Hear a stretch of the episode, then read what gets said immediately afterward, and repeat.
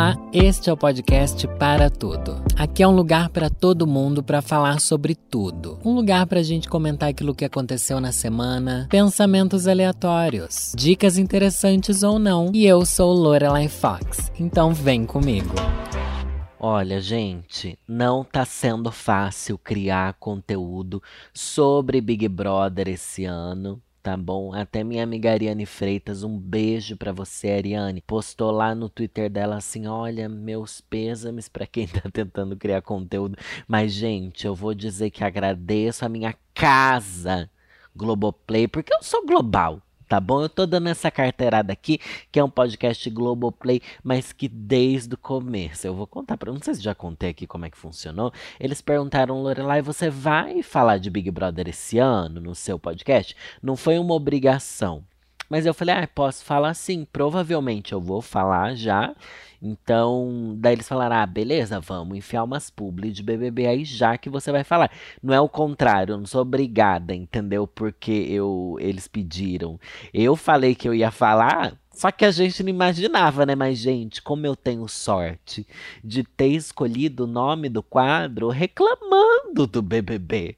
Imagina se fosse, ai, é, elogiando o BBB. Não tinha como. Não tinha como. Mas enfim, não é nem isso que eu queria falar, mas isso passou pela minha cabeça agora. Eu queria falar mesmo é de Pantanal, gente. Fui gravar a hora do VT, lá aquela live que a gente tá fazendo de terça-feira pra comentar BBB também. A gente acabou falando de Pantanal, de RuPaul e não sei o que lá, porque tá rendendo, né? E daí acabei de ver uma notícia aqui sobre Pantanal. Tenório diz que afogaria filho gay e Web reage ao gatilho. Saiu no Observatório G. É um arroba lá do Instagram muito legal, com muitas notícias envolvendo o mundo LGBT, QIAP+. E vamos lá. O grileiro Tenório, interpretado pelo Murilo Benício, um nenenzão, né, promoveu um show de horrores ao dizer que seria que afogaria um filho homossexual no capítulo desta segunda em Pantanal. Internautas apontam que mesmo o autor Bruno Luperi, suavizando a homofobia do texto original de seu avô Benedito Rui Barbosa, em 1990, houve o uso controverso do termo sapatona, por exemplo, e muito mais agressividade por parte do personagem de Murilo com Jové. É, enfim, eu sempre fico nessa, nessa linha tênue de pensar o que, que é gatilho e o que, que são temas que a gente quer que as pessoas falem, sabe? Porque ao mesmo tempo eu tenho a sensação e a certeza de que muita gente já ouviu isso e ouviram coisas piores, e isso acontece, e, e é justamente por isso é um gatilho, né? Porque a gente se vê nessa situação e é muito ruim. Só que como não fazer as outras pessoas se enxergarem nessa situação também, se não aparecer numa novela, né? É muito complicado esse papel da arte, que a gente quer que a arte também tenha esse engajamento político, social, não é nem querer, né? É inerente ao trabalho artístico é, refletir a sociedade no qual ele está inserido, né? Tanto é que só dá para ler uma obra artística é, você entendendo o contexto social no qual ela foi criada, enfim. Mas eu acho que que é pesado justamente para causar esse choque não só na gente, que se identifica, mas nas pessoas que vivem fora da nossa bolha que não imaginam que uma fala dessa é tão comum. Nossa, quanta gente não fala que preferia ter filho bandido do que filho gay, de que afogaria, de que preferia ver o filho morto e blá blá blá. Gente, isso é, chega a ser corriqueiro. Isso daí é uma das primeiras, talvez, homofobias que a gente sofre na vida. Não é bizarro? Eu acho importante a novela trazer isso, sem contar que Pantanal, gente, é o momento de maior audiência da televisão brasileira esse ano. Todo o resto foi com Deus. O mundo tá amando Pantanal. O Eduardo, diva depressiva, quer porque quer que eu assista Pantanal? Gente, não vou. Desculpa, viu, Dona Globo? Tô aqui na sua casa mais uma vez. Mais uma vez, o parente ingrato que chega na sua casa e repara na sujeira dos móveis. Eu sei que Pantanal tá incrível. Os poucos trechos que eu assisto é, antes do BBB começar, né? Eu vejo que, além de estar tá incrível a trama, que eu já não sei porque eu não acompanho, mas dizem, a fotografia e tudo mais, tá tudo muito lindo, não sei o que, pipipipopopô. Mas, gente, eu não quero ter mais um compromisso televisivo. Se bem que eu tô vendo um monte de gente que assiste os episódios no dia seguinte. Ou, tipo, junta dois, três episódios pra assistir de uma vez. Isso é bom agora com os streamings, né, gente? Porque daí tudo facilita. Tem, né? No... Não tô confundindo. Sai no Globoplay também, não sai? Eu acho que sai. Agora, aqui no Observatório G também tem outra notícia que a gente comentou lá na hora do VT que é sobre a RuPaul responder Pablo Vittar após briga criada no Twitter. Gente, vocês estão sabendo disso? Que vergonha. Que vergonha, gente. Só sei que um monte de fã, entre várias aspas, da Pablo, começaram a pressionar RuPaul para que ela falasse que gosta da Pablo. Gente, que mundo é esse que vocês estão vivendo? O que está acontecendo?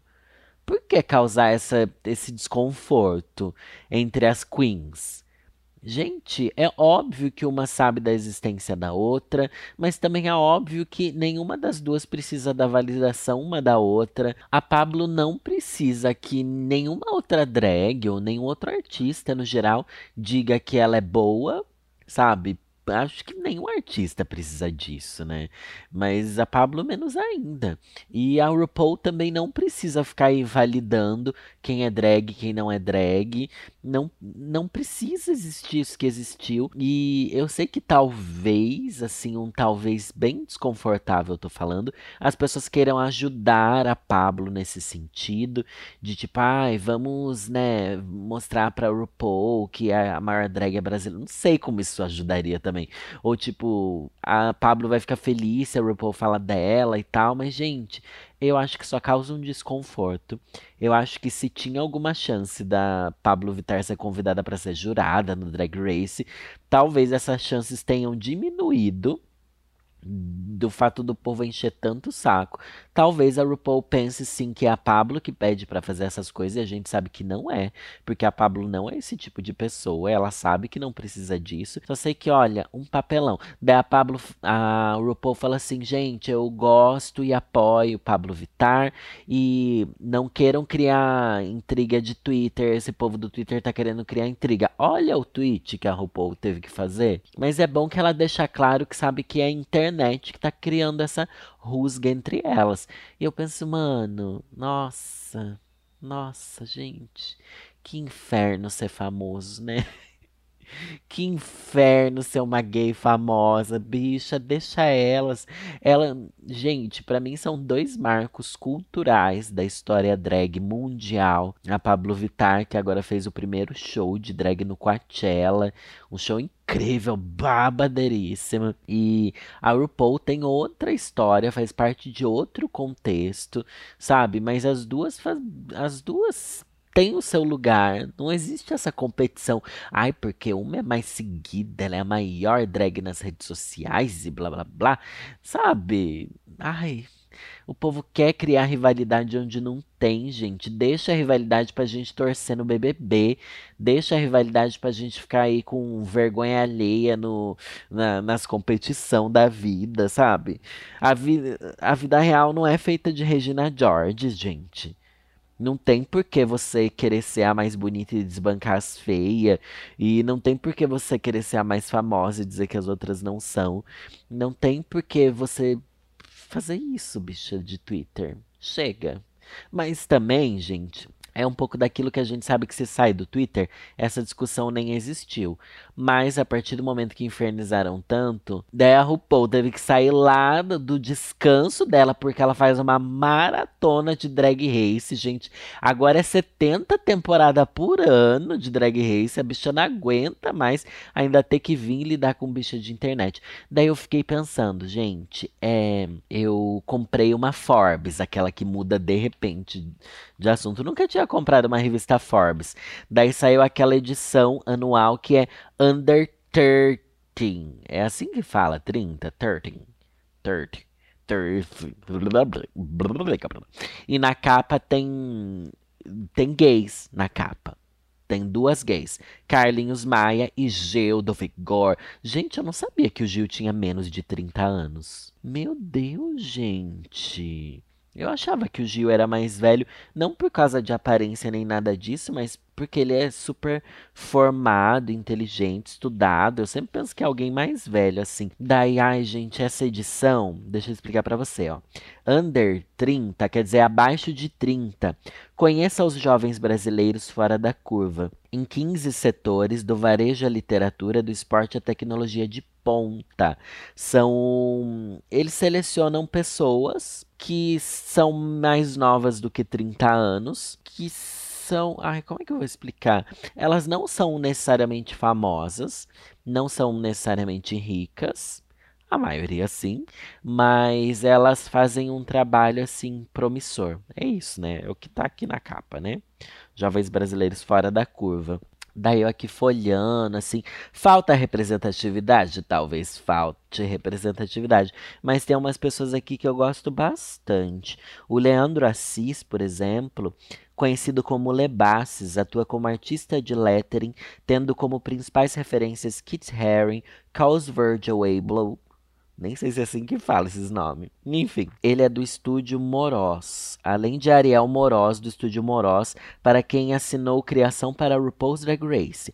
Ele que fez, gente, esse Leandro Assis aqui, é quem fez a, a identidade visual daquela temporada. Que temporada que foi? Acho que foi a 13.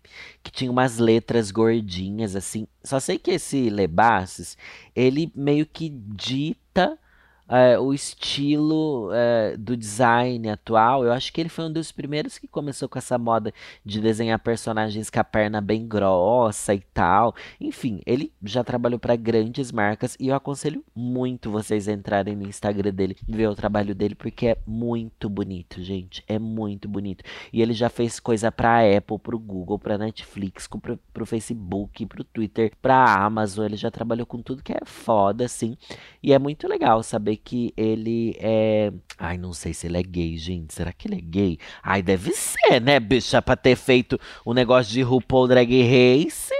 Tô torcendo para você ser gay, mas não dá pra eu julgar que o que, que é uma pessoa LGBT, enfim, se é ou não, né? Não dá pra saber assim. Daí tem mais um monte de gente branca aqui, vamos passar, vamos passar. Daí eu juro para vocês que eu tava folhando essa Forbes aqui e vários sentimentos me acometeram.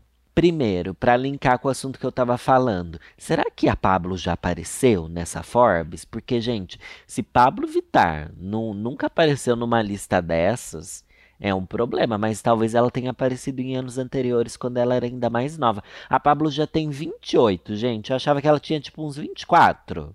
Ai, menina, o tempo voa, viu, Pablo Vittar? O tempo voa. Outra coisa, fiquei querendo, fiquei querendo não, fiquei pensando, nossa, como eu queria ter saído numa lista dessas. ah, eu sinto um pouco de inveja, sim, viu? Eu sinto um pouco de inveja. Mas daí é aquilo, ninguém precisa dessa validação, né? Ninguém precisa. Mas ao mesmo tempo é chique você ter no seu currículo que você saiu nessa Forbes. Não é chique? É chique, gente.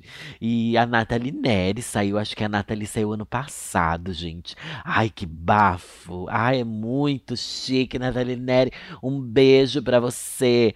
E, gente, eu tava aqui folheando e vocês não vão acreditar, porque parece que o Loreverso é uma bolha, tá bom? Tem aqui um menino que eu já peguei. Eu fiquei assim, não, Danilo, não pode ser. E um menino que eu já peguei tipo uns 4, 5 anos atrás, talvez, não sei, acho que uns 4 anos. Numa viagem que eu fiz pro Rio de Janeiro. Tava lá muito carente, muito sozinha no quarto do hotel hotel com meu hobby de seda, uma máscara de pepino e a toalha enrolada na cabeça, um champanhe na mão. Falei, vou procurar um amor para me fazer feliz. Ai, que exagerada, né, gente? Enfim, entrei no aplicativo de pegação, fiquei com esse menino. Só que agora eu tô com vergonha de falar que eu, que eu já fiquei com ele. Não sei se eu posso expor o nome dele, mas pensa, você. gente, abri a revista e a foto do menino, eu falei, gente, será que é? Porque eu me lembrava do rosto dele, lembrava do como é que fala que ele tinha falado a profissão dele, me explicado e tal. Muito simpático. Eu lembro que eu gostei de ficar com o menino. E ele tem um nome em comum. Então foi fácil de eu reconhecer. Porque, afinal, quatro anos depois, três. Acho que foi quatro anos mesmo, viu? É, eu tenho uma péssima memória, mas é isso mesmo. Daí agora eu fiquei, gente, manda ou não mando mensagem pro menino? Eu falo assim, ai, parabéns. Mas daí ele vai achar que eu quero pegar ele de novo. Vai ser chato, né? Mas ao mesmo tempo, se você sair na Forbes, você quer que todo mundo te dê os parabéns. Porque é uma, uma conquista, né, gente? é uma conquista. E eu fiquei assim, mano, que da hora. E ele é bem novinho. Daí eu fiquei pensando assim, nossa, há, tipo, quatro anos atrás ele era bem mais novo do que eu. Eu fiquei, tipo, nossa, muito estranho, muito estranho e maravilhoso. Foi mais ou menos a sensação que eu acho que as pessoas têm quando descobrem que eu sou drag. Sabe? Tipo, nossa, você que é tal pessoa. Até o Marcos, meu namorado, no primeiro dia que a gente saiu, que ele tava aqui, a gente tava conversando e tal, trocando ideia. Daí a gente, enfim, já tava conversando há horas, assim. Daí você vai se abrindo mais, né? Antes de se abrir de fato com a pessoa. Mas daí eu tava tentando adivinhar a profissão dele, não sei o quê. Eu olhando pro Marcos, gente, a última coisa que eu ia pensar é que ele é cabeleireiro. Olha como a gente é preconceituoso. Nossa, que ridícula que eu sou, né? A gente fala tanto de estereótipo, mas tá aí sendo umas trouxa. Mas não imaginava que ele era cabeleireiro e tal. Daí, quando eu falei para ele que, que eu era drag e tal, que eu tinha um canal no YouTube, Daí ele me reconheceu. Eu acho que é meio essa sensação. Será que é uma sensação boa, ruim ou simplesmente é qualquer coisa? Talvez seja qualquer coisa. Que ele já tinha me conhecido do através do Super Bonita e não sei o que. E ele já tinha visto meu vídeo de maquiagem masculina. Ai, um beijo pro meu namorado, inclusive. Que delícia. Foi aniversário dele, gente. Foi aniversário do Marcos nesse final de semana depois Páscoa, ele fez uma. Como é que chama aquela coisa? Que é aquele peixe, gente? Bacalhoada. Meu Deus, e o Marcos cozinha tão bem. Jesus Nazareno, aquele bacalhau tava uma delícia. E deixa o bacalhau três dias trocando a água para tirar o sal, mas ao mesmo tempo ficar com gosto gostoso. E depois deixa ele marinando. Não é marinando que ele fala, confitando fritando no, no azeite com ervas e sei lá o que. Nossa, uma brisa, gente. Ai, por mim, eu abro uma lata de sardinha e como, sabe? Eu sou dessa. E daí fiquei em dúvida. O que que eu vou dar de presente pro Marcos? O que que eu vou dar? O que que eu vou dar? Bem, tem coisa que a gente já sabe que eu vou dar, mas daí eu pensei num presente. Só que o Marcos é o tipo de pessoa, gente, que ele não gosta de aniversário. E vocês sabem que eu adoro aniversário. Eu adoro festa de aniversário, eu adoro que comemorem. Eu sempre falo que o mês inteiro é sobre mim. E é mesmo, tá bom? Eu quero encontrar meus amigos, eu quero ir pra Sorocaba, ir pro bar com os meus amigos de lá, eu quero fazer festinha com os meus amigos daqui, eu quero que tenha bolo, e se tiver bolo em Sorocaba também eu quero também, eu quero ver meus pais, eu quero, tipo, vamos celebrar a vida. E tudo que faz parte da minha vida sabe? Me sinto assim, sou essa pessoa mesmo. No final, comprei Lego pro Marcos. Gente, comprei Lego. E foi tão divertido montar Lego. Meu Deus do céu, como é maravilhoso. Comprei duas caixinhas de Lego do Harry Potter para ele, que ele adora Harry Potter. E, mano, é muito bonitinho, é muito bonitinho. E ele nunca tinha montado, ele já tinha montado comigo Lego, mas não assim montar um, um, uma caixinha inteira, sabe? O que é muito legal. E eu aconselho você que nunca jogou, jo, não é jogar, né? Que nunca brincou de Lego, que brinque.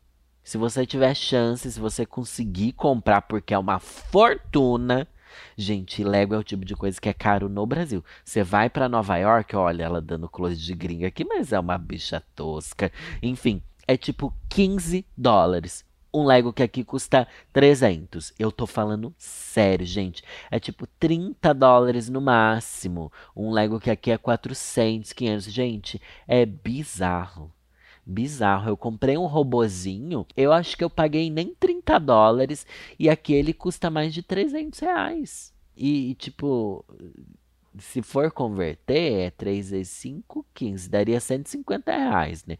Aqui é mais que o dobro.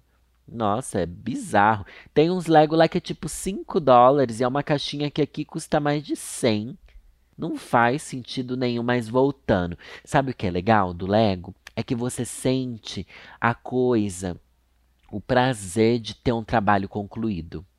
Que é um prazer que a gente não tem hoje em dia. Então você ali vem o livrinho de instruções que você precisa prestar atenção porque parece que é super simples, mas não é. É simples, mas às vezes você pode se perder sem perceber e só perceber que colocou uma peça errada lá na frente. Daí você vai ter que desfazer tudo, porque dele não vai ficar compacto. Ele vai ficar ali com algum jogo de cintura, um molejo ali que não é legal e você vai ter que desfazer tudo, porque você não vai descobrir qual que é a peça que está errada tão facilmente. Enfim, pode ser um caos, gente pode ser um caos. Daí montamos, montamos. Daí no outro dia a gente fala assim: ai, vamos passear no shopping, vamos fazer um, um almoço aí de aniversário também, isso, porque já tinha passado aniversário. Ele não foi na loja lá de brinquedo e comprou mais um Lego? Que ele falou: ai, quero montar com a minha mãe, porque minha mãe vai gostar. Montou com a mãe nada trouxe aqui para ajudar ele, porque ele tentou montar lá na casa dele. No domingo de Páscoa ele foi na casa dele, né? Daí tentou, não conseguiu, trouxe aqui pra mamacita. Porque, gente, se tem uma coisa que eu sou boa é em montar quebra-cabeça e Lego. Lego é um quebra-cabeça, né? Em 3D. Mas eu sou muito boa. Eu sou muito boa. Isso eu posso me orgulhar, viu? E daí ele comprou um carrinho, gente, de Lego. Só que esse carrinho ele é bem mais complexo do que o, os Legos de Harry Potter. É estranho que esses Legos que são assim de como é que chama? De nave, porque eu tenho um de nave do Star Wars que os meninos me deram. Parece que é simples você olhando por fora, mas ele é construído todo internamente. Então as peças dentro que você nem vê quando o Lego está pronto, elas têm toda uma ordem super complexa. Então, nossa, demora muito, é muito mais complicado do que parece. Não comece comprando jogos, o, os sets de carrinho nem de naves, tá bom? Eu aconselho você a começar por uma coisa mais casinha, mais um, um tema Harry Potter, um tema assim mais, mais de boa, tá bom? Essa é a minha dica para você comprar Lego. E agora chegou ele, o mais temido. Vai chegando a hora de eu falar de BBB aqui. E agora eu não vou ter mais papas na língua, não, porque não tem mais ninguém que eu gosto dentro daquela casa. Mas antes, temos um recado, sim, dela, da Dona Americanas.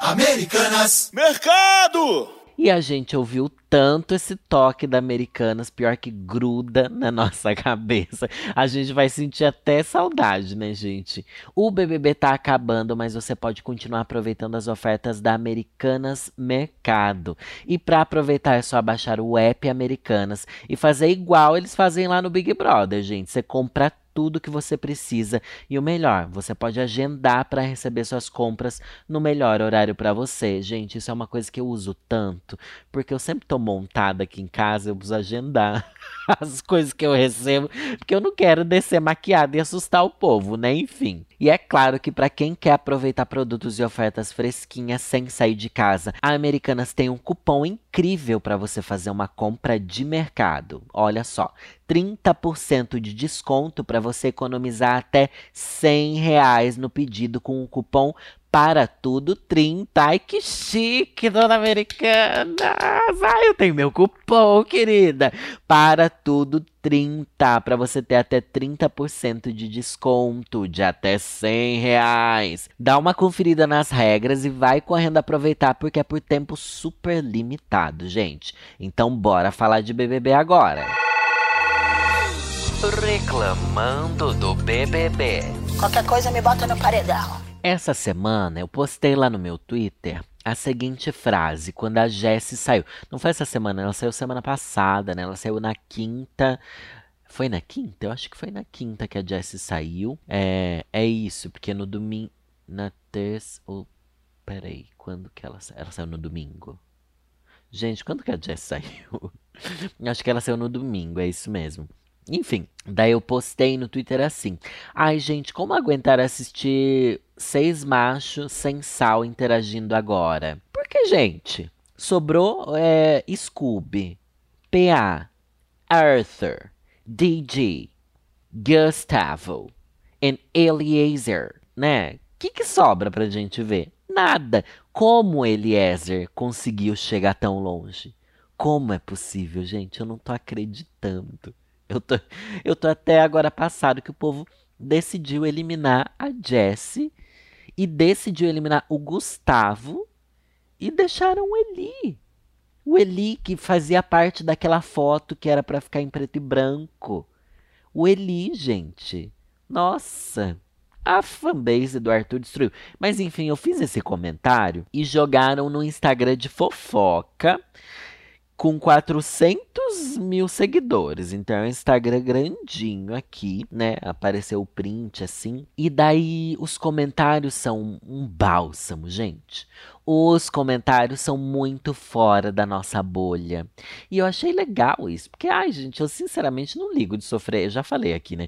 De sofrer hate de BBB, blá blá blá, bibibi, bobobô, porque dá dois meses, não, dá duas semanas, ninguém mais se importa. Aliás, hoje, cinco dias depois desse post, ninguém mais lembra que, que isso tudo foi dito. Enfim, a maior parte das pessoas fala assim, ó melhor do que as mulheres que estavam lá. Outra que disse: Só de não ouvir aquela voz enjoada da Jessie já valeu. Olha essa outra. Prefiro mil vezes o Eli com Arthur na final do que esses demais aí. Gente, como? Como? Eu sei que eles são chatos, mas a trajetória do Eliezer é uma trajetória pesadíssima, de, de, de, dementador mesmo, né, gente? Ele fez mal pro Vini, ele fez mal pra Natália, ele tá onde te convém. Não gosto de você, não gosto dos seus jeitos, falas, andados, a louca. Enfim, esse daqui é um meme da edição número 20. Olha só essa outra daqui falando, gente, tem muita mulher comentando aqui. A padaria é toda formada por mulher. Sou mulher, mas infelizmente as mulheres não fizeram por merecer. Então, palmas para os machos. Olha que, que bolha é essa daqui, gente. Olha aqui, outra querendo militar. Pronto. Agora só quem pode ganhar é mulher? Também não é assim, gente. É por aquilo que cada um faz no Big Brother Brasil. É por quem a pessoa é. E não pela questão de ser mulher ou homem porque senão participava só mulher no BBB e pronto. Gente, não tem nada a ver com ser mulher. Não tem nada a ver. É engraçado como as pessoas leem, interpretam o que a gente quer dizer. O problema é que os homens que sobraram são uns chato, tá bom? Eu acho que tinham, assim, ó, bem pouco, mas tiveram pessoas que eu acho que são mais carismáticas, sabe? Ou que se entregaram mais pro jogo, já que é isso que todo mundo fala, né? Que quer. O Lucas, por exemplo, se entregou mais no jogo. Acho que até aquele que saiu lá na primeira semana, como é que era o nome dele? Alexandre, Alejandro, que fez OnlyFans, né? Não lembro, queria ficar famoso. Eu acho que talvez ele tivesse mais personalidade. O Rodrigo também, o Rodrigo Mussi, sem dúvida, ele era um alguém que tava ali para causar mesmo, enfim. Os que sobraram agora, gente, tá aí para fazer um nada. Entraram para ficar de férias sim. Ó, a outra aqui falando: "Sou mulher, quer dizer que homens não podem mais ganhar?" Gente, onde é que eu disse isso? Eu só falei que é chato assistir. Na minha opinião, ganha quem joga melhor, sendo mulher ou homem. E nessa edição, Arthur levou o BBB nas costas, é fato. Nossa, Arthur jogou tão bem que não conseguiu fugir de paredão. não conseguiu usar o quarto escuro para fazer nada senão dormir e inventar coisa para falar mal dos outros. Não conseguiu convencer ninguém a votar nele. O que ele conseguiu foi ser o centro das atenções por se fazer de vítima, gente. Ai, vamos que vamos. Graças a Deus que está terminando o Big Brother. Essa edição foi um fracasso. As torcidas não respeitam os adversários. Fala muitos nomes pesados. Não está valendo a pena assistir. A internet só braba. Larguei mão. Quem sabe no próximo seja melhor. Gente, talvez, e eu prometo isso desde o BBB 20, a gente precisa dar uma pausa nas redes sociais na hora do BBB, porque o que estressa é aqui fora. E vocês viram o babado do do, da torcida, não é torcida, dos ADMs do Scooby brigando com os ADMs do Arthur, fica a dúvida: será que eles vão ser amigos aqui fora? Porque a, a mulher, a esposa do, do Scooby já declarou que não é a favor da amizade deles, que é uma amizade falsa e interesseira do Arthur para com o Scooby. E, gente, eu torço tanto pra esse flop de amizade acontecer, sabe? Tipo, pra flopar, não pra acontecer mesmo. Mas do jeito que o Scooby é bonzinho e não liga pra nada, eu acho que eles vão ser amigos sim. Ai, ai. É ruim desejar o mal pros outros, né? Mas o Big Brother faz isso com a gente. Eu não quero que o Arthur seja amigo de ninguém, gente. Embora eu vou falar algo que pode ser polêmico aqui, o Eli tem uma trajetória pior do que a do Arthur, sem dúvida. O Eli usou o Arthur usa o vitimismo para conseguir dobrar as pessoas e tal, finge que não é protegido e é super protegido, mas o Eli, ele foi falso com o grupo dele. Ele votou errado propositalmente, comprometendo o grupo dele. Colocou a Larissa, foi, foi no paredão da Larissa, é, que ela não teria ido se ele não tivesse votado no DG. E obrigado, Vini, a votar também. Foi, olha, sem contar toda a aproximação dele com a Natália, por interesse, nitidamente, gente. Ai, é tudo tão tão feio na trajetória dele que para mim ele é o pior participante dessa edição disparado. O Arthur só é um chato mimado que tenta ser manipulador e não consegue, porque lá dentro todo mundo já pegou a dele. Ele manipula muito o povo aqui fora que que acha que pode ser a 17 mulher dele, mas meu amor, esse macho não vai te comer, tá bom? Eu acho que é sobre isso. Olha outra que comentou heterofobia. Ai, meu Deus, gente do céu. Ai, meu Deus. Mas daí tem muita gente aqui nesse post que concordaram com o meu comentário e tal, e tá tudo bem, e tudo bom. O, e eu amo o povo que fala assim: desliga a TV ou muda de canal. Não dá, gente. Não dá para parar de ver. Você vai assistir a série até o final, não vai? Eu não consegui parar de ver. Vou ver sim, Vou comentar assim, nem que seja falando mal, mas é o que tá todo mundo fazendo. Até quem tá reclamando continua assistindo, gente. Vamos que vamos. Desliga a TV e chora militância imunda. Que militância, gente? Esse BBB não teve um pingo de militância. Nem, e o povo fala muito, né, que a Lina militou, que ela era palestrinha da militância, não sei o que, não sei o que. Ela, ela não falou um ar de militância. O povo que tentava forçar esse assunto lá no começo, o Rodrigo tentou muito forçar a história da militância. Aí eu vou aprender, aí o que eu falei de certo, de errado. A Nayara também forçou um pouco essa história lá no começo, sim, não dá para passar esse pano. Mas não teve militância nenhuma, meu amor. O povo nem sabe o que é militância. Na verdade, o povo pega pega essas pessoas é o que a Nathalie falou. Ela falou alguma coisa assim, eu não lembro se ela falou na hora do VT ou depois que a gente estava conversando. Mas ela falou que as pessoas pegam, tipo, uma Lina e mesmo que ela não tenha falado nada, eles encarnam nela o estereótipo da militância. E ela militando ou não, ela vai ser excluída e o povo vai detestar ela justamente porque ela representaria essa militância, sabe? E, e foi isso que aconteceu esse ano para expulsar as mulheres desse jeito. Enfim, é um machismo complicadíssimo, né? E eu não entendi esse ódio que as pessoas têm das mulheres. Não dá para entender. Não dá porque elas não fizeram nada diferente do que os machos estão fazendo. É uma panelinha que briga entre si, que é chato, que é cansativo, onde um não quer votar, compromete os outros, onde um se apaixona, compromete os outros, que é o caso do Gustavo, a Natália também fez a mesma coisa. Então no final Tá tudo a mesma coisa, gente. Ai, péssimo, mas chega, né? Semana que vem, olha, tem a final do BBB. Tô ansiosa, tá bom? Ai, não tô, gente. Não tô porque a gente já sabe o que vai acontecer, né? E logo eu volto trazendo as poesias no final do podcast, gente. Que faz tempo que eu não trago, mas agora que eu tenho tanta coisa para falar de BBB e tal, eu meio que deixo a poesia pra quando a gente voltar tá bom? A programação normal aqui do Reclamando com Lorelai, não só do BBB, tá bom? Também me siga nas minhas redes sociais, eu sou Lorelai Underline Fox em todas elas. Segue as redes do podcast também e pode mandar seu pedido de conselho, caso de ajuda, barraco de família, fofoca da vizinhança, casos de assombração, tudo que você acha que pode ser legal de eu trazer aqui comentar ou lá no meu canal também, manda para podcast para tudo, gmail.com.